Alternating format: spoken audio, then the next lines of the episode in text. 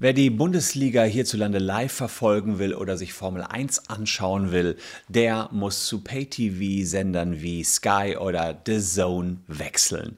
Im europäischen Ausland sieht das teilweise anders aus. Beispielsweise in Österreich oder in der Schweiz sind in der Champions League einige Spiele frei verfügbar, die hier im Pay-TV zu sehen sind. Da könnte der eine oder andere die auf die Idee kommen, sich das doch einfach dort anzuschauen. Ist aber nicht so ganz einfach möglich, denn diese Länder sperren den Zugang von außen. Es gibt allerdings Möglichkeiten, den Zugang wieder freizuschalten, die ihr hier auch immer wieder vorgestellt habt, nämlich über VPN-Anbieter. Anbieter. Und einer dieser VPN-Anbieter, der ist auf mich zugegangen und hat mich gebeten, mal ein rechtliches Video dazu zu machen, wie die Situation überhaupt aussieht, wenn man über einen VPN-Anbieter online geht und sich dann in Österreich oder in der Schweiz Spiele der Champions League anschaut, die hier nur im Pay-TV verfügbar sind. Und dieser VPN-Anbieter, den kennen viele von euch, weil er auf YouTube immer wieder sehr unterwegs ist. Das ist NordVPN. Die hat mir einige Fragen gestellt und ich gehe auf die Fragen ein. Das Video habe ich auch als Werbung gekennzeichnet, weil die uns nämlich kostenfreie Accounts zur Verfügung gestellt haben und euch auch vergünstigte Accounts zur Verfügung gestellt haben. Das ändert aber nichts an der rechtlichen Situation, die ich durchaus kritisch beäugeln werde und werde auch zeigen, wo Gefahren der VPN-Nutzung liegen. Also bleibt dran.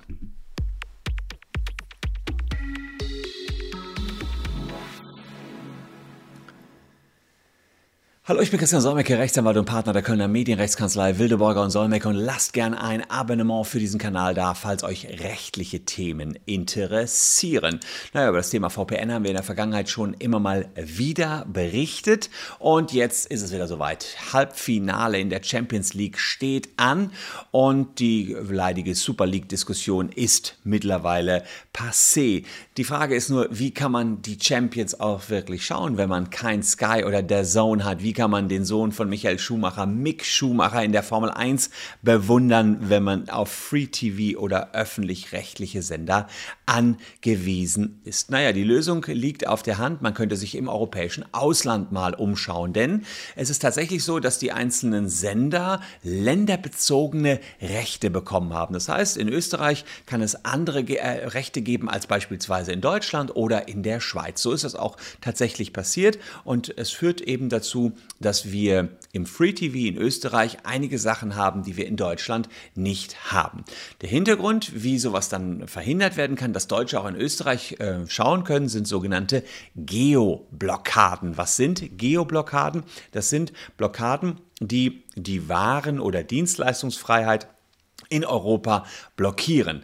Eigentlich ist sowas verboten. Seit 2018 haben wir eine Verordnung über Maßnahmen gegen ungerechtfertigtes Geoblocking. Klar ist, man möchte in Europa einen freien Handelsverkehr haben, aber wenn gewisse Lizenzen nur für bestimmte Sender übertragen worden sind und nur für bestimmte Länder, dann ist es tatsächlich nach wie vor trotz dieser Verordnung erlaubt, dass Geoblockaden eingeführt werden. Und das bedeutet, dass man im Internet eine Art Zugangskontrolle eingeführt hat über die IP-Adresse der Zuschauer. Und wie sowas aussieht, möchte ich euch hier mal zeigen. Ihr seht also hier eine Geoblockade. Ich habe es einfach mal versucht, im Schweizer Fernsehprogramm aufzurufen. Das kennt bestimmt jeder von euch, es ist euch schon mal begegnet. Dieser Inhalt ist außerhalb der Schweiz nicht verfügbar. Und ähm, ich äh, habe da mal mir angeschaut, wie kann man das verfügbar machen, beziehungsweise es lag ja auf der Hand, dass man mit einem VPN-Anbieter so etwas verfügbar machen kann. Ich persönlich nutze ohnehin schon sehr lange VPN-Anbieter, logisch. Ich bin viel auf Reise unterwegs, will in Internetcafés jetzt nicht äh, unverschlüsselt ähm, auf Sendung quasi gehen oder unverschlüsselt Daten übertragen. Und als Anwalt habe ich auch viel Kommunikation, die geschützt werden muss. Ähm, unter denen, die ich getestet habe, war, ich nutze tatsächlich auch ganz ehrlich seit Jahren schon NordVPN. Ähm, da gab es eben die Vorteile, schneller Upload, Download, äh, die haben, die sichern euch eine Privatsphäre zu, 100% Anonymität. Da muss ich allerdings dazu sagen, muss man immer dem Anbieter vertrauen. Bleibt euch nichts anderes übrig. Wenn die in, den, äh, in die Daten reinschauen wollten oder nicht ordentlich verschlüsseln mit ihren Tools, dann äh, wäre das immer eine Gefahr. Das ist bei jedem jedem VPN-Anbieter das letzte bisschen, äh, dass man sich fragen muss, haben die wirklich die Anonymität, die sie auch zusichern? Ähm, das, ähm, da geht es dann darum, kann man dem Anbieter vertrauen. Und die Sicherheitsfunktionen sind jetzt hier bei NordVPN schon recht beachtlich. Die haben äh, unter anderem eine OpenVPN-Anbindung, AES 256 Verschlüsselung, eigene DNS-Server und einen sogenannten Kill-Switch. Der sieht also zu, dass ihr immer verschlüsselt unterwegs seid.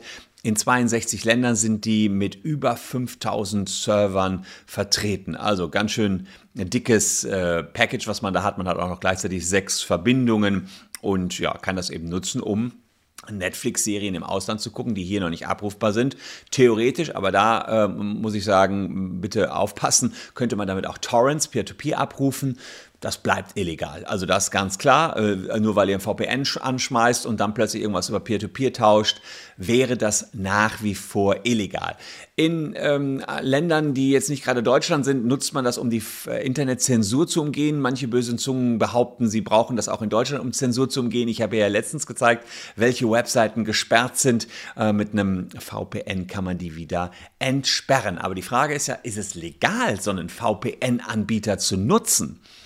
Erstmal, ja, also VPN ist zu 100% legal. Meine Mitarbeiter nutzen alle VPN, um bei uns in die Kanzlei zu kommen, um da Daten abzurufen. Die nutzen eben den VPN-Server der Kanzlei. Wenn ihr Studenten seid, kennt ihr das auch. Ihr nutzt möglicherweise einen Server, um zur Uni zu kommen, um dann Zugang zu irgendwelchen Jura-Datenbanken zu haben. Also insofern kann ich erstmal sagen, per se sind VPNs komplett legal.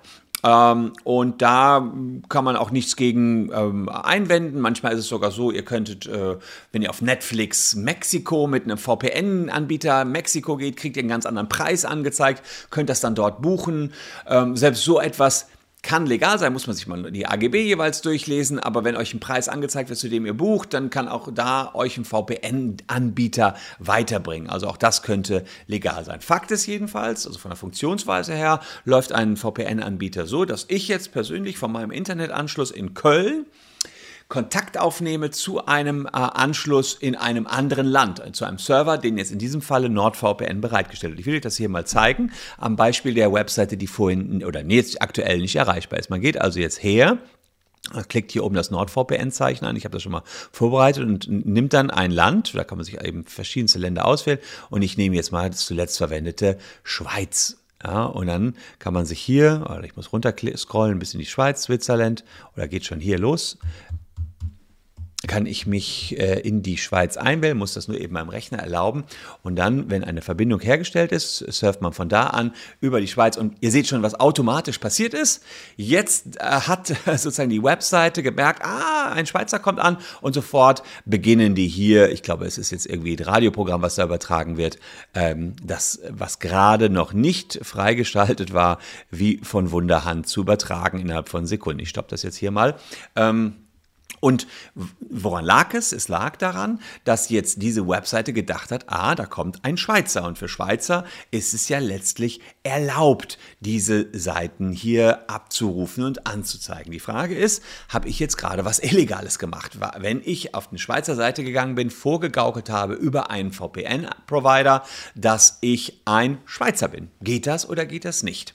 Also, es gibt, das ist ziemlich komplex, muss ich sagen, juristisch auch nicht ganz äh, einfach packbar. Es gibt verschiedenste Ansätze, wie man versucht hat, den Nutzern, die äh, auf diese Art und Weise Bundesliga oder sonstige Programme im Ausland abzurufen, eine Urheberrechtsverletzung noch anzudrehen, will ich mal so untechnisch sagen. Ähm, man hat also gesagt, ja, das ist ja eine Kopie. Da war sozusagen immer meine Rechtsauffassung, ja, aber es ist nur eine flüchtige Kopie im RAM, im flüchtigen Zwischen Zwischenspeicher. Und diese flüchtige Kopie, die ist erlaubt. Allerdings muss ich sagen, hat mir da der Europäische Gerichtshof mit der sogenannten Filmspeler-Entscheidung einen Strich durch die Rechnung gemacht. Diese Nummer über 44a Urheberrechtsgesetz funktioniert nur noch bedingt oder eher schwierig. Meine frühere Rechtsauffassung dazu muss ich dann eher zurücknehmen und etwas fallen lassen. Allerdings sagt der Europäische Gerichtshof, das kann eine Privatkopie sein. Also auch dieses ähm, bisschen, was wir gerade gesehen haben, habe ich ja kopiert im RAM, im flüchtigen Zwischenspeicher. Das kann eine Privatkopie sein sofern die Vorlage nicht offensichtlich rechtswidrig ist oder offensichtlich rechtswidrig verbreitet worden ist. Und da muss man ja sagen, naja, in äh, Österreich und in der Schweiz wird das ja rechtmäßig verbreitet und insofern ist äh, das auf keinen Fall eine illegale Kopie meinerseits, weil ich erstmal eine offensichtlich rechtswidrige Grundlage habe, wenn man überhaupt davon ausgeht, dass diese flüchtige Kopie im Zwischenspeicher als Kopie im Sinne des Urheberrechts zu werten ist. Und deswegen bin ich der Meinung, äh, dass man hier tatsächlich auch über einen VPN-Anbieter diese Geoblocking-Sperren aushebeln kann und damit keine Urheberrechtsverletzung begeht. Abmahnungen diesbezüglich habe ich übrigens auch noch keine erlebt, wäre auch schwierig, weil diejenigen, die Rechteinhaber sind, kennen ja gar nicht die Urheber. Wie, wie sollen sie an deren IP-Adressen kommen? Selbst wenn sie an die IP-Adressen kämen, kämen sie ja immer nur bis zu den, bis zu NordVPN. Da NordVPN nach eigenen Angaben nichts speichert, kommt man da auch nicht weiter. Also da wird es schwierig. Ich habe ebenfalls diesbezüglich noch keine ähm, Abmahnung erlebt. Es gibt allerdings auch noch keine höchstrichterliche Entscheidung dazu, ob das möglicherweise eine Umgehung von technischen Schutzmaßnahmen sein könnte, was man dort dann entsprechend macht. Ähm, 95a Urheberrechtsgesetz ist das. Ich sage, technische Schutzmaßnahmen sind sie nur, sind sie nur dann, wenn sie nicht leicht knackbar sind. Und ihr habt ja gerade gesehen, ein Klick und ich war in der Schweiz. Also leichter geht's nicht. Das ist keine effektive Schutzmaßnahme, keine wirksame technische Schutzmaßnahme. Meine Rechtserfassung an dieser Stelle. Naja, und dann geht es auch noch um die Fragestellung, kann ich Upload-Filter damit umgehen? Ihr wisst, bald kommt der Upload-Filter. Ja, und das ist äh, meines Erachtens auch möglich, klar. Denn der Uploadfilter soll nur in der EU gelten. Wenn ihr einen äh, VPN in die USA legt, eine, eine, Virtual Private Network auf einen Server in die USA legt, meinetwegen mit NordVPN, dann ähm, betrifft euch der Uploadfilter nicht und ihr könnt bei YouTube und Co. erstmal alles hochladen. Wenn ihr da aber illegalen Kram hochladet, habt ihr zwar den Uploadfilter gebrochen, aber hättet trotzdem eine Urheberrechtsverletzung begangen. Sprich, meine Rechtsauffassung ist, der Einsatz dieser VPN-Dienste, der ist legal. Ähm, ihr könnt darüber natürlich illegale Sachen machen, keine Frage. Davon würde ich natürlich auch abraten.